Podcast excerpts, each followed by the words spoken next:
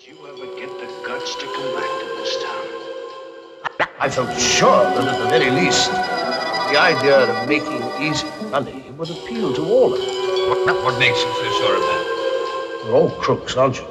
No one kind or another.